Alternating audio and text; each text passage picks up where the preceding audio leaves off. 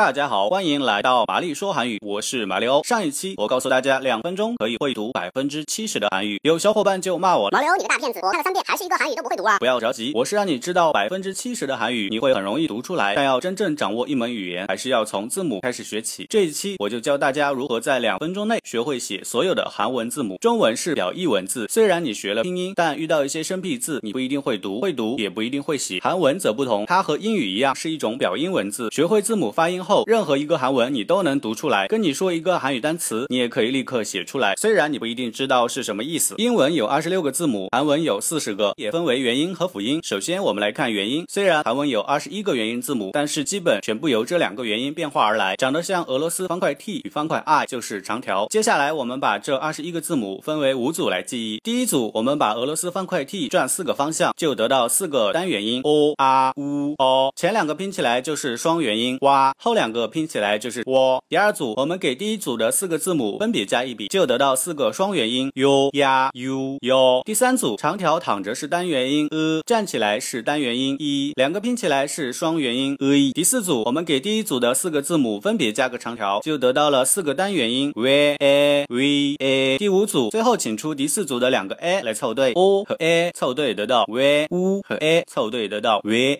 和 a 凑对得到 y、和 a 凑对得到 y。以上就是。韩文所有的元音了，六四三四四，一共二十一个。绿色的是单元音，橙色的是双元音。所有笔画不是横就是竖，最多五笔，真的不要太好写。学完元音，我们再来学辅音。辅音一共十九个，也可以分为五组。第一组，第一个辅音是 g，像俄罗斯方块 L 转了一百八十度，两个 g 合起来就是辅音 g，多加一笔就是辅音 k。这三个辅音长得像，发音也接近。接下来的三组都遵循这个规律。第二组的第一个辅音的，好像 d 被吃掉一边，两个的就是的，多加一笔就是 t。第三组的第一个辅音是 b，好像汉字八上半部分右转九十度，两个 b 就是 b，变个形状，两横包两竖就是 p。第四组第一个辅音是 s，长得像汉字人，两个 s 就是四，给 s 多加一笔变成 z，开启新的一组，两个 z 就是字头上加一点就是 c。第五组不再按上述规律记忆，g 转一百八十度变成辅音 n，g 和 n 上下相连加一横就是 l，左右相连就是 m，搓搓圆就是 n 给 n 戴个帽子就是。呵，这样我们的辅音也记完了，三三三五五，一共十九个辅音，十九个元音，二十一个，一共四十音。好了，以上就是所有的韩文字母，把这些字母按照辅音加元音或者辅音加元音加辅音组合起来，就形成了所有的韩文。韩文的文字理论上有一万一千一百一十七个，实际使用的有三千一百九十二个。所有这些文字现在你已经全部会写了。如果看一遍没记住，可以拿出纸和笔，从元音部分开始边看边写，相信你很快就可以默写出所有的韩文字母了。好了，这次的内容就到这里。想要更快、更多学韩语，欢迎来咪咕学堂。我是马里欧，我们下期再见。